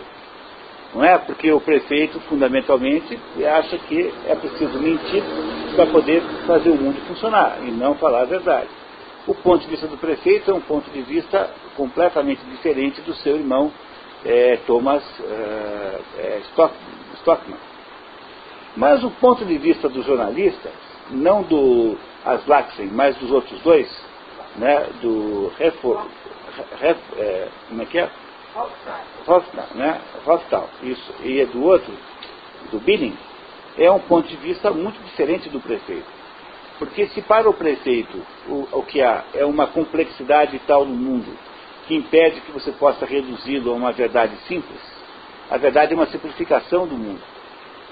Porque, afinal de contas, além da questão sanitária, também tem o faturamento das empresas, também tem os desempregados que serão gerados, também tem a, a digamos, a, o, o, estrago na marca chamada balneário tal, que talvez nunca mais se recupere, porque a marca seria é, arranhada né, para sempre. Portanto, para o prefeito, a verdade não é uma questão simples, mas é uma questão complexa. Por isso que a verdade, quando lidada complexamente, vira uma mentira. E essa é a argumentação do Conde de São Germain para o Caliostro, né, que é um picareta ensinando o outro. Tá? Um picareta dando aula para o outro, né? mais ou menos assim, como aquele negócio na televisão. É o, o lobo velho ensinando o lobo criança a caçar galinha. Né? Não tem os desenhos animados que tem isso, né? que é o, o lobo pai né? ensinando o lobo pequenininho para caçar galinha. É a mesma ideia aí do Caliostro e do Conde de São Germain. Caliostro era apaixonado pelo Conde de São Germain no sentido platônico, né? no sentido intelectual, não no sentido sexual. Acho que isso não. Né? É, ele tinha uma idade, uma idade enorme, né? era um velho já o Caliostro. É, 400 para 150 tinha 200, 350 anos, 250 anos de diferença. É difícil manter romances com essa diferença. Ela toma essa história, ela, ela... Natural por quê? Porque o, o, o Stockman está mantendo a sua decisão de ir até o fim nessa luta pela verdade.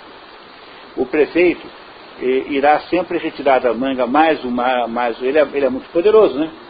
Esse prefeito não é poderoso, é poderosíssimo ele vai tirando da manga as armas, né, os instrumentos de contestar, né, de combater aquela rebelião do prefeito.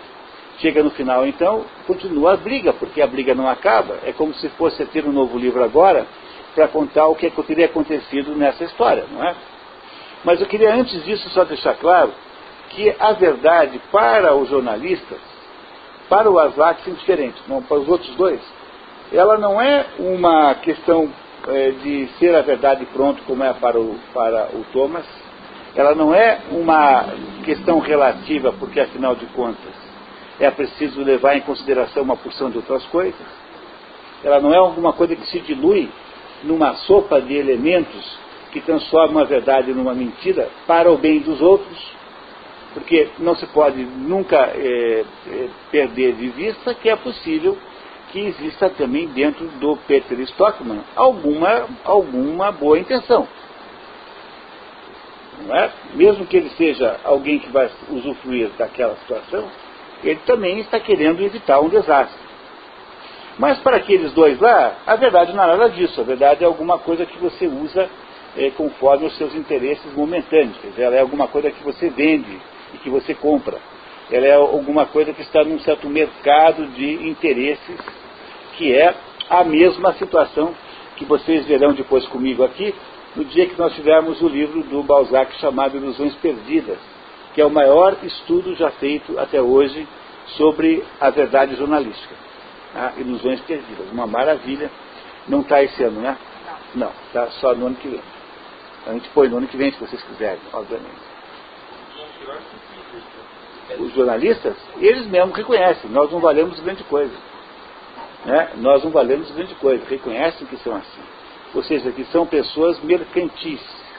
E que aquilo que eles fazem ali é um modo de lidar com um negócio. Né? Aqui no Brasil é uma velha regra, uma velha história que eu não sei até que ponto pode ser dizer que é universal, mas que diz assim, uma máxima que diz assim, o jornal não ganha dinheiro com aquilo que ele publica, mas ganha dinheiro com aquilo que ele não publica. Essa é uma máxima antiquíssima no jornalismo do Brasil. Não é? Então tem lá, tem, eu conheço tantos casos, não vou nem contar aqui, porque vai parecer que eu sou um fofoqueiro. Mas casos é, escandal, escabrosíssimos, escandalosíssimos, de grandes escândalos que foram seguros, que foram, eh, foram de alguma maneira é, é, é, amordaçados. A, a, imprensa se auto-amordaçou. Por isso que, que eu acho, às vezes, uma vez me perguntaram o que, que eu achava da censura no Brasil, porque tem agora um episódio envolvendo o Estado de São Paulo, que está sob censura, porque um juiz proibiu o Estado de São Paulo de falar do filho do José Sarney, que estaria envolvido naqueles escândalos lá do Sarney. Então me perguntaram uma vez no jornal o que, que eu achava disso, da censura à imprensa. Eu falei, olha, eu acho que muito mais grave é a censura que a imprensa faz, é, e não a censura que se faz contra a imprensa. Não é? Muito mais grave do que a censura sobre a imprensa é a censura que a imprensa faz sobre o mundo, que é outro tipo de censura é, que é mais grave do que a outra, porque a outra é sempre explícita. Então, a, a, o Estado de São Paulo põe todo dia lá, hoje, o Estadão, tantos dias sob censura. Então você sabe o que está acontecendo. Mas e a outra que ninguém sabe porque eles escondem tudo e você só sabe quando você tem acesso a informações privilegiadas. Portanto, muito mais grave do que a censura à imprensa é a censura que a imprensa faz à notícia e que é muito comum.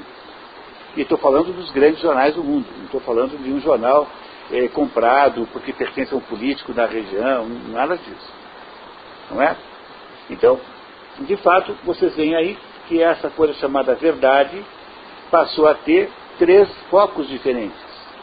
Para o Thomas eh, Stockman, a verdade é uma questão pura e simples de respeitá-la e levá-la em conta. Só.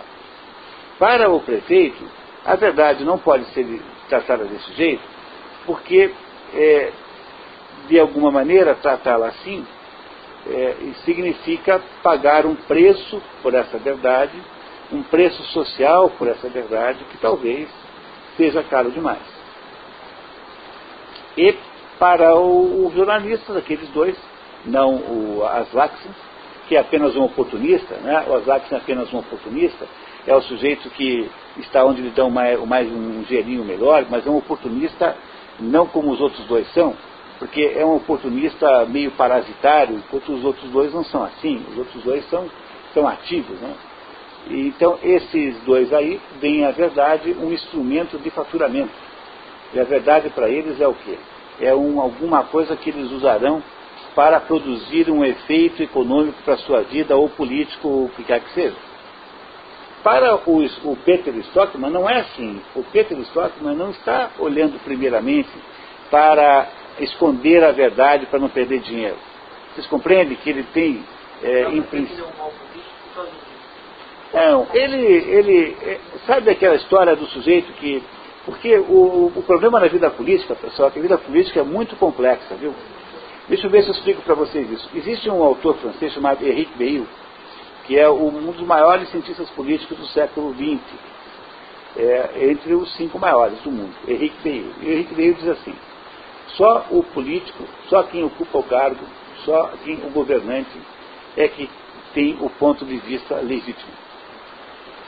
Porque, veja, você é um, alguém que está num cargo público. Então você vai tomar uma decisão qualquer. Essa decisão, ela, sobre essa decisão, é, existem inúmeras pressões de todos os tipos. O problema é que o, quem não está no mundo político, quem não está sofrendo essas pressões, tende a acreditar que isso tudo é secundário e que, na verdade, a gente só tem que fazer a decisão tecnicamente melhor, que é ficar com a decisão certa e pronto. Mas você só pensa isso porque você não está sob aquela pressão que está aquela pessoa no cargo público. Então, às vezes, por razões circunstanciais, as decisões que os políticos tomam, elas precisam considerar um conjunto de fatores diferente daquele, daqueles simplificados pela visão externa de quem está olhando apenas para a decisão melhor aparentemente.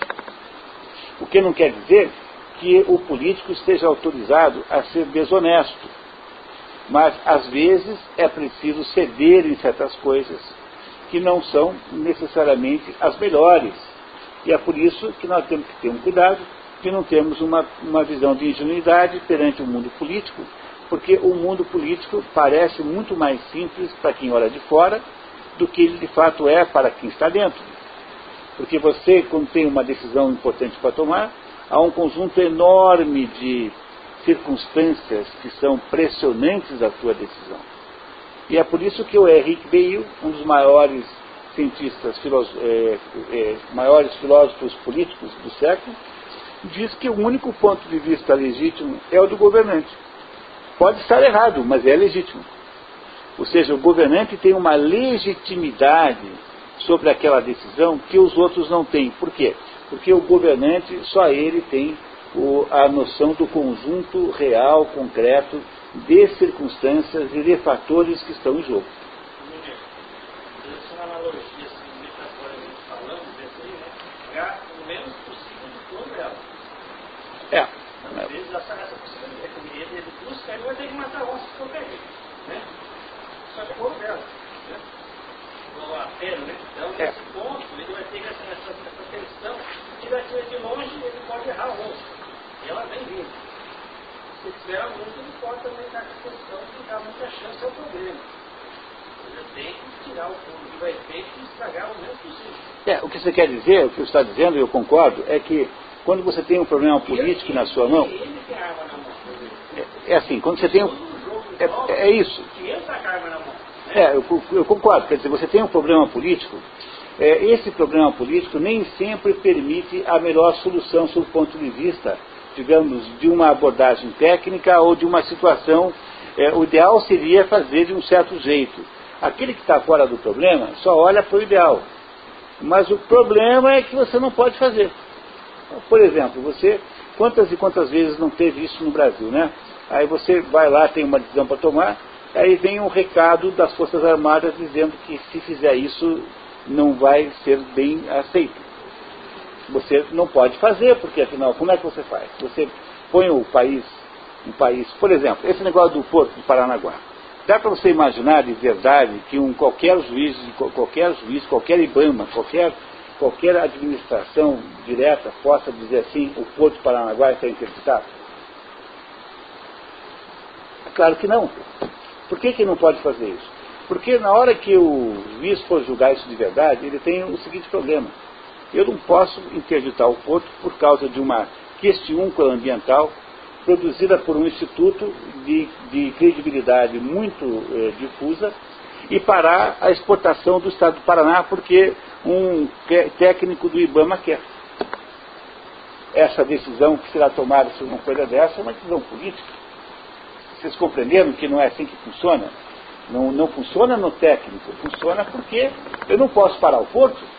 Mas que responsabilidade tremenda é essa? Como é que eu faço para parar o porto? Não posso. Não é? Vocês compreendem isso, que o mundo político tem essas, essa, essa, essa conotação de complexidade que é preciso levar em conta. O doutor Stockman, só um minutinho, o doutor Stockman não está subordinado a esse tipo de pressão. Ele não tem nem ideia de que o mundo é assim. Vocês não, vocês não têm assim, a impressão de que ele exala uma certa ingenuidade?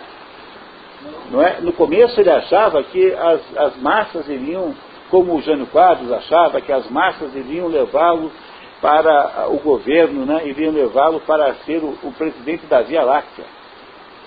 Não é, não é isso que né? havia, quer dizer, ele achava do início que ele não seria, ele seria aceito com toda a grandeza. Mas ele não tem ideia de que o mundo é assim, porque o Dr. Stockman, por, algum, por certas circunstâncias, sobretudo porque ele passou anos no Ártico, ele não compreende bem o mundo, o mundo real daquele lugar. Isso não quer dizer que ele não tenha razão. Entenderam? Que não quer dizer que ele não tem razão, ao contrário, ele continua tendo toda a razão. Entenderam? Entenderam isso? Não, vai dilutar o homem mais poderoso que é o mundo, é o que está mais forte, é. ele tem, dentro do, da dele, a arte dele é única, né? É. Ele não tem Pois é. E é... crianças que ele quer dar aula, dizendo que ele ia passar isso, essa Pois é, mas esse aí é todo o problema. Porque para a gente poder entender isso, veja, um leitor desavisado, você pega uma pessoa normal, comum, média, mediana, que vai assistir a peça O Inimigo do Povo no teatro aqui de Paranavaí. Aí, o que que, fizer, que vai passar, botar a peça lá? Os atores, que são pessoas medianas e comuns, normais. E eles vão ler essa peça aqui e vão ficar indignadíssimos com a situação que está sendo descrita aqui. Porque é, é, realmente exasperante, né?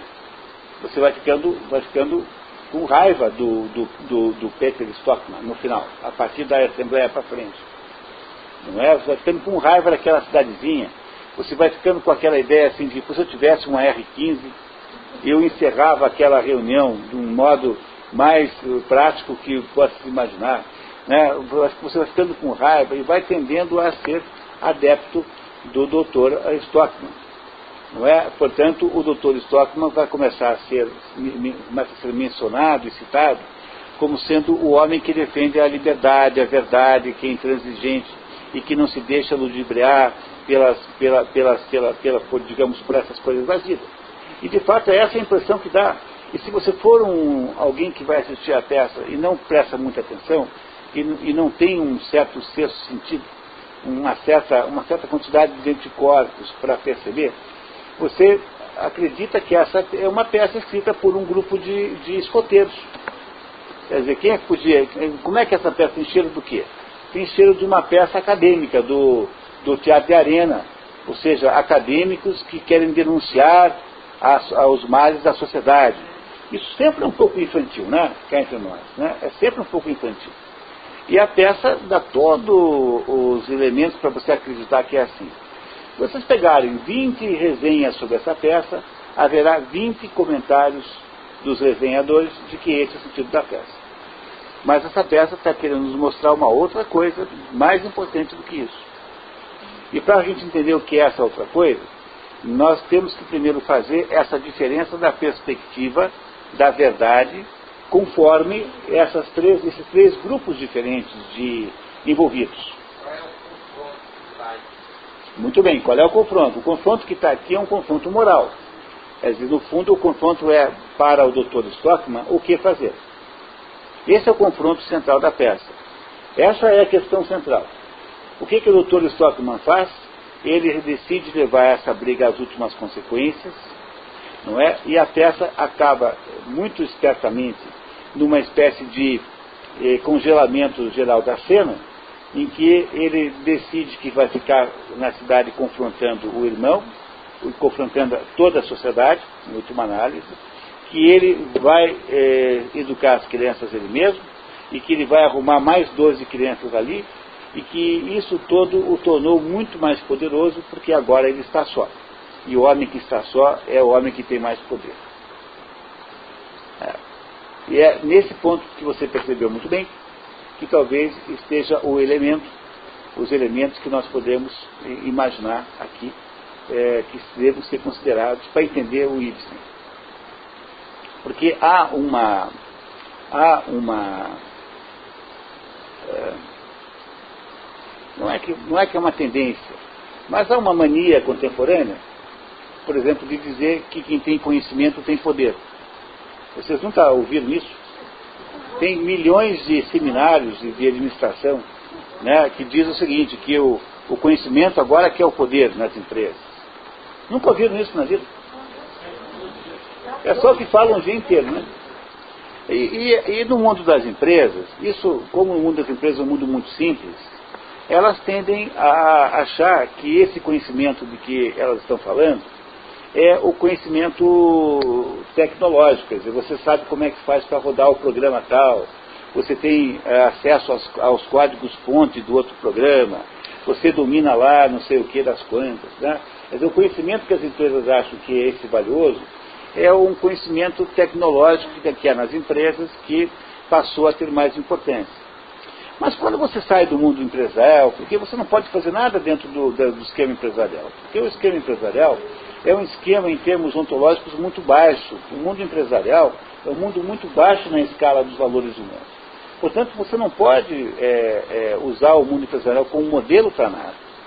Então, quando você sai do mundo empresarial e vai para o mundo da política e vai para o mundo do, do, do bramânico, o mundo do conhecimento verdadeiro, você descobre que é exatamente o contrário.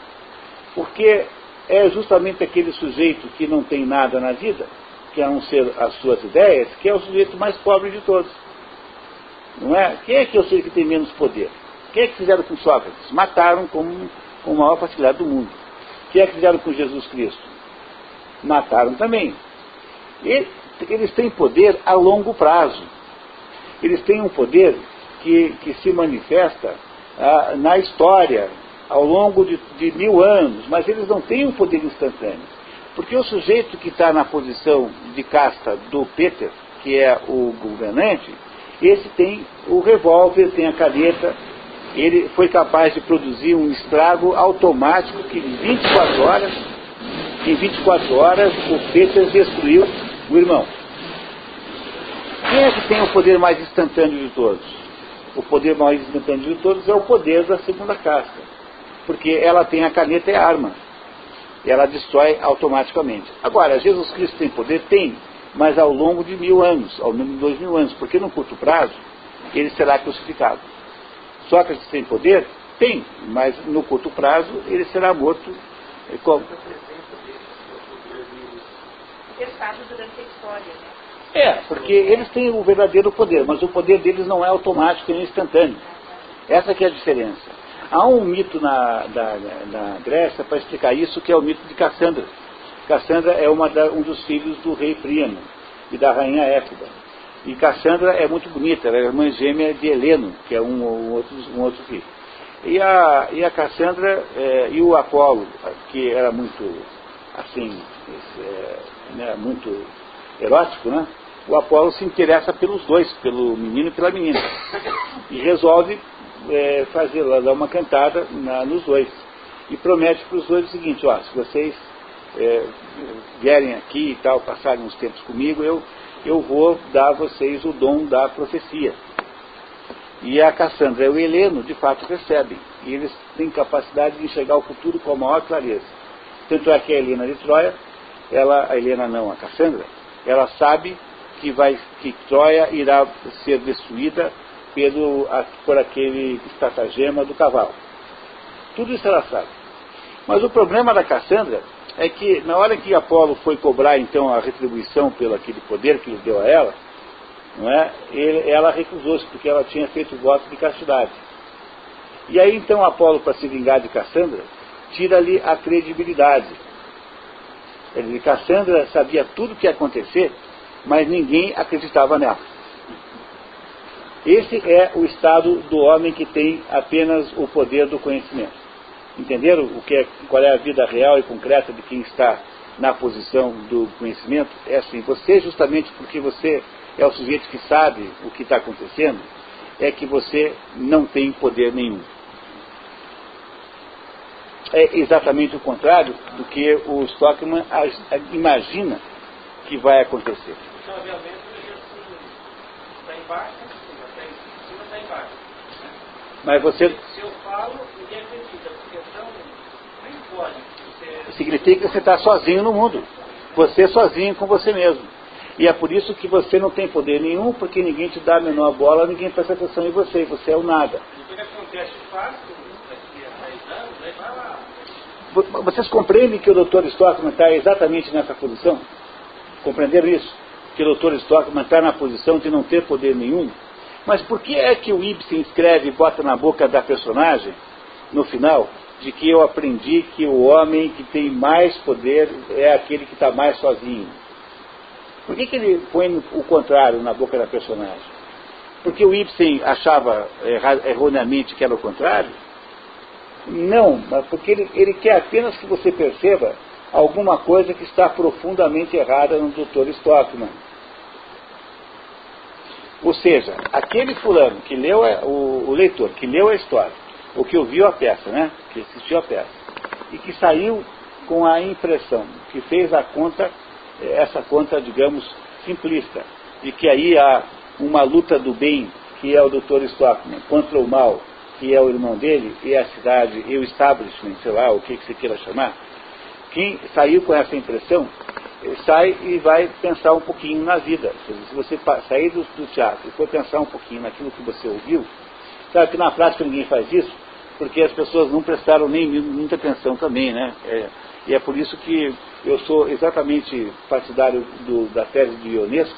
Ionesco era um, foi um dos maiores é, teatrólogos que nós tivemos lá, né? E será o autor da próxima, do próximo encontro, que é o Rinoceronte. Daí Ionesco disse assim, eu nunca vou ao teatro, acho uma chatice tem fila, um terror. Eu leio a peça e tenho muito mais capacidade de ler a peça lendo do que indo ao teatro. Isso vindo da boca de um autor teatral é muito original, né? Não é? Pois quando você pode ler a peça, você tem mais chances de entender a peça. Porque o teatro é vida real. Você passou aquela. Você não pode voltar atrás e dizer, peraí, espera um pouquinho, o que, que ele falou? Não é? Você tem que continuar a vida. É, você mais ou menos é levado naquela enxurrada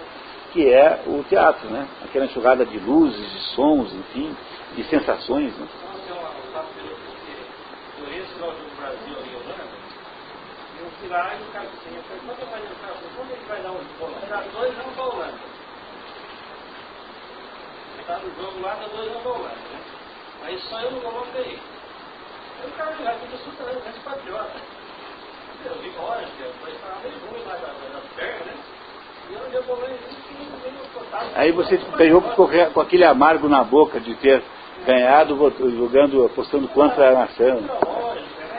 Só no Brasil é que alguém fica triste com isso. Porque aqui é, todo mundo é muito sentimental, né? Não é? Mas, pessoal, para poder então fechar essa conversa aqui, agora eu preciso falar para vocês uma coisa bem importante. Né? Contanto que vocês tenham, tenham, tenham me dito que vocês compreenderam, que há três perspectivas da, da, verdade aqui nessas três pessoas e que o problema do a perspectiva do Dr. Stockman é a perspectiva da cassandrica. O Dr. Stockman parece uma Cassandra. Por quê? Porque ele tem a, a, a perspectiva precisa de alguém que sabe alguma coisa, que é uma coisa importante, porque não se duvida que ele tenha razão, não é? sobre o conteúdo, e ao mesmo tempo ele não tem nenhuma viabilidade de contar isso. Não é? O que ele fará?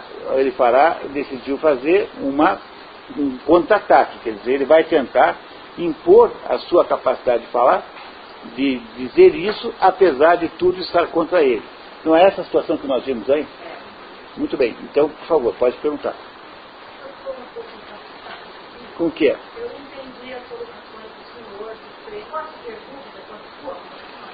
Uma claro. Porque se o dizer que lá, eu acho que ele não o balneário foi o médico, trata não. Ele poderia ser um político bem, digamos, entre aspas, que realmente estava lutando para salvar. Mas eu que ele é, realmente tentava nele, ah, em oposição ao irmão é, mas é que na verdade. Não, não, não é isso. É que na verdade, eu não estou dizendo que o Ibsen está querendo defender o Peter. Não está querendo fazer de modo nenhum. É, ele põe o Peter numa situação de grande malignidade. Ele, ele, não é? Ele põe o Peter, nos deixa com dúvidas sobre qual é o objetivo central do Peter.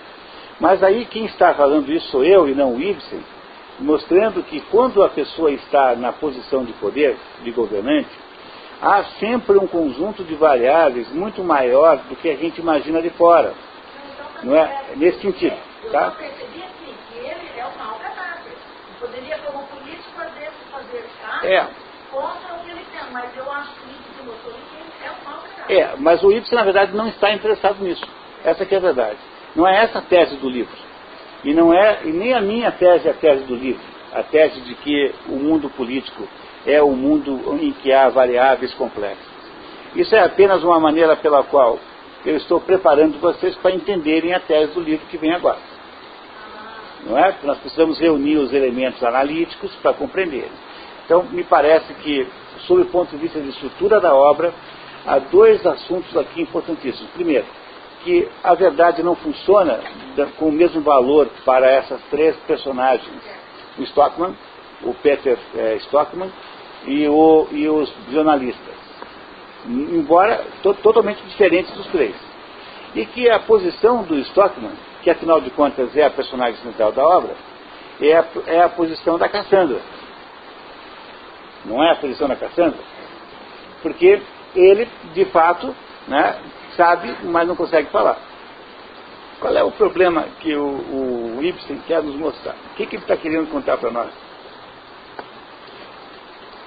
É, está mais do que provado isso. Né? O, o, indivíduo tem uma opinião e a sociedade tem outra. Né? Não é isso? Não é, não é, mas isso é assim no tempo de Sócrates. Porque o Sócrates foi, foi morto por causa disso. Porque Sócrates tinha uma opinião e a sociedade tinha outra opinião. Essa diversidade de opiniões pode ser irreconciliável, quer dizer, há uma dificuldade de conciliar isso. O problema todo é que eu não consigo resolver o problema. Por quê? Porque do mesmo modo que eu não mudarei de ideia, porque eu continuo achando que aqueles micro-organismos são patologênicos, e portanto eu, eu, continuo dizendo que tem que tirá-los lá, por outro lado, eu, é, eu sou um animal social, eu vivo na sociedade, eu existo dentro de uma sociedade. Não é, não é esse o problema. Por que, que para o doutor Stockman há uma dificuldade eh, em tomar decisão. Porque ele está entre essas duas, esses, dois, esses dois fogos, essas duas forças. Ele tem a sua opinião de médico, de cientista, que é uma opinião alicerçada, portanto ela é valiosa, e ao mesmo tempo, do outro lado, tem uma sociedade que não consegue ouvi-lo, que não é capaz de ouvi-lo, não é capaz de dizer assim, olha, então por favor nos explique. Não é esse o problema do Dr. Stockman? Como é que ele resolve o problema? Como é que Jesus Cristo resolve o problema? Jesus Cristo para de brigar e deixa se matar. Como é que Sócrates faz? Aceita a condenação à morte, mesmo é, que um aluno seu, chamado Crito, na véspera da sua morte, tenha armado a fuga. Ele não aceita. Qual é o problema do Dr. Stockman? Não é o problema, não é continuar lutando. O problema do Dr. Spock é muito outro, é muito mais simples. Vocês lembram que chega um momento em que ele diz assim, olha, eu vou ver se eu consigo ver se vocês relembram comigo isso aqui. Ó. Eu até marquei aqui agora, eu esqueci de, de sugerir que vocês prestassem atenção. Não, antes ainda. Aqui, ó, página 21. O doutor, o doutor Stockman, eh, na hora em que a mulher, a Catarina, página 21 no alto, primeiro diálogo, na hora em que a Catarina sugere que eles saiam da casa pela porta dos fundos, página 21, ele fala assim, nada de porta dos fundos, Catarina. Vocês vão ouvir falar do inimigo do povo. Não sou tão bondoso como aquele que disse, perdoai-vos, Senhor, eles não sabem o que fazem. Vocês não acham isso um pouco estranho? Não tem nenhuma, nenhuma humildade, ele não tem nenhuma humildade, ele é um sujeito que acha que a sua opinião é a maior do que toda, a sociedade e quer impô-la à sociedade inteira. Ele, per... é, mas você percebe que ele vai ficando cada vez mais autoritário, cada vez mais tirânico? Ou é, como libertador do povo? Vocês não acham que esse Stockman é, não acho que esse Stockman vai parecendo cada vez mais com Raskolnikov do crime e castigo? Vocês não sentem que esse Stockman vai num cretendo de, de indignação que o transforma num tirano ao ponto de dizer assim, só eu é que sei como é que o mundo funciona, eu é que irei produzir a escola para os meus filhos, e eu sou o homem mais poderoso do mundo? Vocês não acham que o Ibsen com todo esse talento, não seria um pouco, é, não seria de se esperar que ele, ao colocar na boca do Stockman, que ele é o homem mais poderoso do mundo, que era para a gente perceber que ali há uma espécie de monstro em gestação? Vocês não têm essa sensação?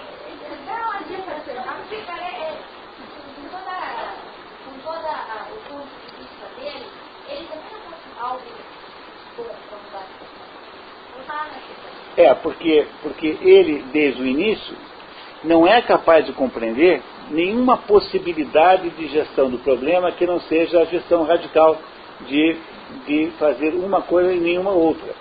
Quer dizer, ele não consegue conviver com a sociedade em que ele está. Ele só consegue conviver com a sociedade por um meio autoritário, em que ele que manda. Nas outras circunstâncias em que ele não manda, ele não tem possibilidade de convívio. O Aristóteles diz na política, logo no início, assim, diz, olha, há duas, a gente, o homem é zoon politicum. Zoon politicum significa animal social. Não traduzam zoon politicum por animal político, por favor, porque isso modernamente não tem o mesmo sentido. Então diz assim Aristóteles, olha, só quem não consegue conviver com o mundo tem duas, só duas possibilidades. Ou você é um Deus, quem é que não consegue viver em sociedade? Ou quem é um Deus, ou quem é uma terra. Os outros todos têm que viver na sociedade. Não tem jeito. O que é que ele faz? Ele se auto-estabelece, se auto-designa como um verdadeiro Deus.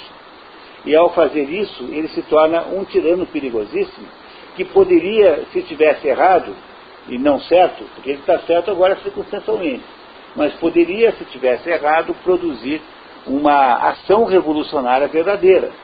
Isso não exime de ser um canalha o irmão, né? não estou aqui defendendo o irmão, quer dizer, os outros continuam sendo tão canalhas quanto a gente acha que eles são. Mas o Stockman, por outro lado, não é um sujeito que saiba lidar com a verdade de um modo verdadeiro, de um modo real, um modo viável. Embora o, o Ibsen tenha feito todo o esforço de nos passar essa rasteira. Interesse que é, que é, que é menina. Ah, ah.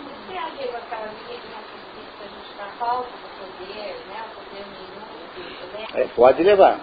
Né? Essa é uma outra coisa, né? Quer dizer, na, na, vida humana você tem sempre a tensão entre a sua ambição, aquilo que você deseja da vida, e a quantidade de poder que você tem para realizar isso. Quando você não tem os meios suficientes para realizar a sua ambição na, na medida certa, você tem uh, eventualmente a tentação do poder ilícito. Eu não estou dizendo que o Stockman está ilícito, porque, veja, ele não fez nada de errado por enquanto. Ele é só vítima por enquanto.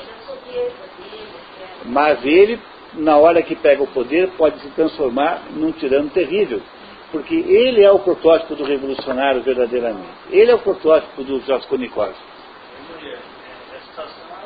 Eu, pessoalmente, eu, digo eu, eu, fui lá no, no Jó 28, no final lá da, é, eu, do, do livro de Jó? É, não lembro exatamente. É, eu, eu, eu entendi. É, ali tem a que é inteligência e sabedoria, né? Tá mal. Então é, é fácil. É, mas, mas, veja, do ponto de vista mesmo de uma, digamos, da, da, da atitude possível. Que você, o estoque tem que, tem que estar, se ele está no nível de individual, isográfico, ele está lá no mesmo nível, né, que ele é então, quem está abaixo dele, é, como ele é o orientador, vamos dizer assim, tem que ter essa humildade e a generosidade, entendendo essa está abaixo dele. Pessoal, é, eu, e essa conformidade tem que ser com ele, ele tem que ser é, é, generoso até, até o ponto. É, é, é, é, pessoal, é, é, um pouco mais simples do que isso. É assim, quer ver? Se você tem uma, você fez uma descoberta e você tem razão a sua obrigação moral é dizer como deve ser feito. Compreenderam? O Stockman tem a obrigação moral de dizer assim: olha, as nossas águas estão sujas, estamos gerando doenças, isso é uma coisa muito ruim, nós devemos consertar isso.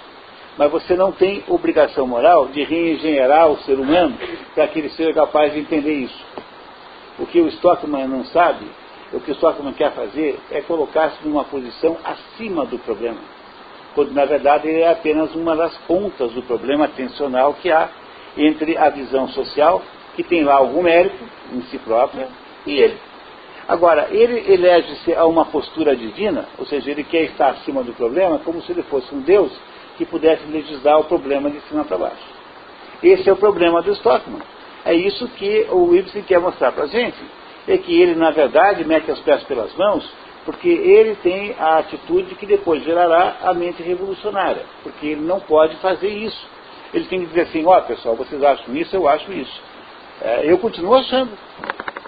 Né? É, mas é porque ele não conhece, ele, ele não está vivendo na sociedade, ele continua vivendo sozinho no Ártico. Quando ele estava só na ciência, só na coisa dele, ele estava super parecido, ele estava tão feliz, né? É, é a história do, do motorista de caminhão que botou no caminhão assim, no, no para-choque, botou assim. Eu só quero rosetar. Que acho que dispensa, dispensa traduções, né? O que quer dizer rosetar. Aí foi para a Bahia, numa cidade interior da Bahia, e tinha lá na, nessa cidade uns, uns, uns, sujeitos moralistas, lá uns pais de família, viram aquilo e ficaram furiosos com o sujeito e obrigaram o sujeito a pintar por cima do, do para-choque, né? seguraram o caminhão, enquanto ele não pintou o para-choque por cima, não deixaram o caminhão sair da cidade. Aí ele pintou, né? Dali um ano tinha que voltar lá de novo. Daí ele botou assim, continuo querendo. Então, o Stockman é o sujeito que diz assim, eu só quero rosetar e continuo querendo o resto da minha vida. Mas o Stockman não pode autoeleger-se hábito da humanidade e produzir então essa ação de confronto que iria redundar em algum momento na tomada do poder. Porque isso que ele está fazendo parece muito bom, porque é o Dr. Stockman que está certo nesse caso. Mas se não fosse, se for o Raskolnikov?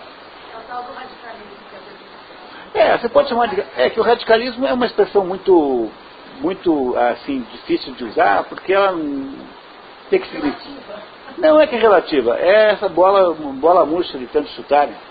Radicalismo, o que é radicalismo? Né? No fundo, é uma espécie de.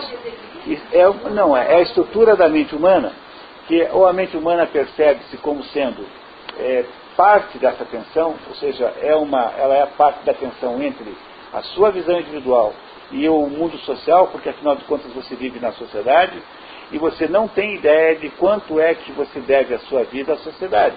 Por exemplo, a língua que, você, que a gente fala, nós não inventamos, a gente herdou a língua. Quanto da nossa vida individual é da nossa própria autoria e quanto tem autoria social? A gente não sabe. Portanto, a gente deve uma submissão tanto às nossas ideias quanto à sociedade em si. Há um confronto de interesses, que é uma tensão natural. Pois o, o Rosenstock, não, o Rosenstock, Stockman, desculpa, ele não compreende que ele é parte dessa tensão. E ele faz o quê? Ele, ele, ele, ele não tem. Agora eu acho que eu encontrei a maneira certa de contar para vocês. O que acontece com, com o Rosenstock, com o Stockman, é que ele tem. Ele não tem uma consciência moral completamente desenvolvida. Porque ele não tem dúvidas assim, puxa, será que o meu irmão tem razão? Será que eu não devia, de fato, é, cuidar com isso? Será que não vai ter gente que vai ficar desempregada? Ou seja, ele tem uma visão tão, digamos, é, é, pode chamar de radical, só que quando você. Eu só estou querendo falar de um outro jeito para ficar mais claro. Porque a palavra radical está muito gasta, assim, né? Então, então, como ele tem uma visão tão absolutamente é, unilateral do assunto, ele não consegue entender o ponto de vista do Peter Stockman, que tem algum mérito. Algum mérito ele tem. Por isso é que ele se transforma num monstro, eventualmente, que tem a potência da transformação de si próprio num radical, agora sim, né, que vai poder, que tem uma potência de fazer um estrago enorme. Como é que nós vamos equacionar isso antes até de transbordar? Ele não vê contrariedade nenhuma. Entendeu o problema do, do, seu, do seu Stockman? Então, pessoal. Contanto que ele tivesse uma coisa chamada. Tchau, pessoal. Contanto que ele tivesse uma coisa chamada humildade. Ele não tem a humildade para poder brigar com esse problema. Então ele não tem a humildade de dizer assim, eu continuo querendo, humildemente. Ele é o que? Ele impõe a sua, a, sua, a sua visão ao mundo. Ele vai brigar com o mundo. E se ele tiver uma capacidade de retórica boa, ele vai mobilizar o exército vermelho é, contra o czar. Entenderam o, problema aqui? Ou seja, ele é, de certa maneira, o protótipo do próprio revolucionário. É isso que o Ibsen quer que a gente entenda, e que é isso que a gente, para isso que a gente leu esse livro, que não é de modo nenhum uma história enquanto juvenil sobre a, a, a rebelião do bem contra o mal. Por favor, né? nós precisamos ter um pouco mais de profundidade nisso. Tchau, um abraço, boa viagem. Cuide-se, hein? Vamos, vamos devagar. Tá? Obrigado. O mais humilde é sempre o menos humilde. Entendeu? É isso, né? O mais humilde é quase sempre um sujeito de uma vaidade extraordinária. Porque excesso de humildade é um, é um determinado tipo de vaidade. É esse o problema do Stockman. É. Todo dia eu olho no espelho e digo, ai, como eu sou humilde.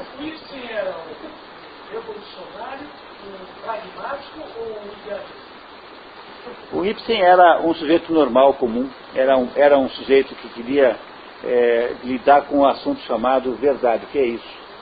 Não é filho com isso. Ele não tinha, não tinha filosofia nenhuma. Descobriram que ele não tinha biblioteca. Ele só lia jornal. Não era um intelectual no sentido clássico. Ele era um, ele era um observador do mundo e, e, e chegou um dia a concluir o seguinte, que a coisa mais difícil que existe é você lidar com esse negócio chamado verdade. Você não acha que é um negócio difícil? Por exemplo, as mulheres ficam reivindicando, de vez em quando, que querem que, um, casar com homens sinceros. Eu, se fosse mulher, a última coisa que eu ia querer era um homem sincero, juro por Deus. Entendeu? É assim, tipo, a fulaninha é mais bonita que eu? Tá, é, é sim. É Você acha que eu tô gorda? Tá, tá gorda assim. Eu, não, pô, eu ia querer um homem mentiroso. Não, homem sincero não, pelo amor de Deus. Entendeu? a coisa mais difícil que existe é você lidar com a verdade. E assim, na vida conjugal, na vida com seus filhos. Olha que uma vez só na minha vida eu menti para minha filha. Tenho até hoje uma espécie de remorso tremendo. E foi uma mentira sem nenhuma importância, porque eu não contei para ela quem eu tinha tirado lá no amigo secreto, porque eu achei que ela ia fosse contar, né? Então, foi, pode parecer uma besteira, mas foi um erro que eu cometi na minha vida na, na, com a minha filha. Eu jamais devia ter mentido para ela. Então eu dei o nome errado porque eu achei que ela ia contar para a pessoa que, tinha, que eu tinha tirado no amigo secreto lá no. Né? E, então, então é, você tem que. É difícil lidar com a verdade. Na sua vida conjugal, dá para imaginar um casal que é completamente sincero? É, na, vida, na vida familiar, nos seus filhos, na vida empresarial, é um dos assuntos mais importantes da vida o problema da verdade. Pois é, então, então você tem uma porção de, de, de coisas que são fundamentais em torno disso. Quem é que estudou esse troço? Foi o Ibsen. A obra do Ibsen é a obra sobre o problema da verdade. Então, vocês, olha, o Pacto Selvagem é uma obra de uma beleza, de uma profundidade, de uma emoção que vocês não imaginam tamanho. Não deixe de ler. O ano que vem, eu, dá para botar aqui em Paranavaí. Se houver o programa, eu te ponho o Pátio Selvagem aqui, vocês vão adorar.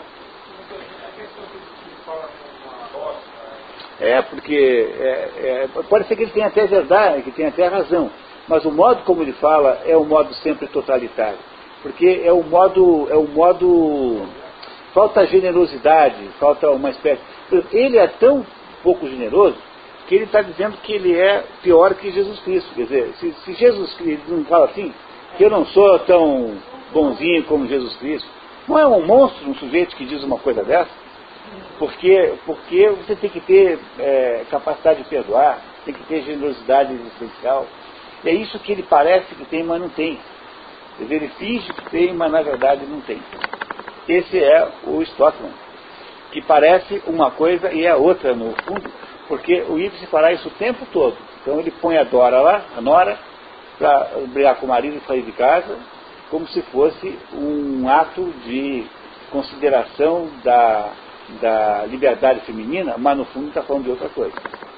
Só que só se enxerga esse pedaço porque as pessoas não prestam atenção em nada. Não é?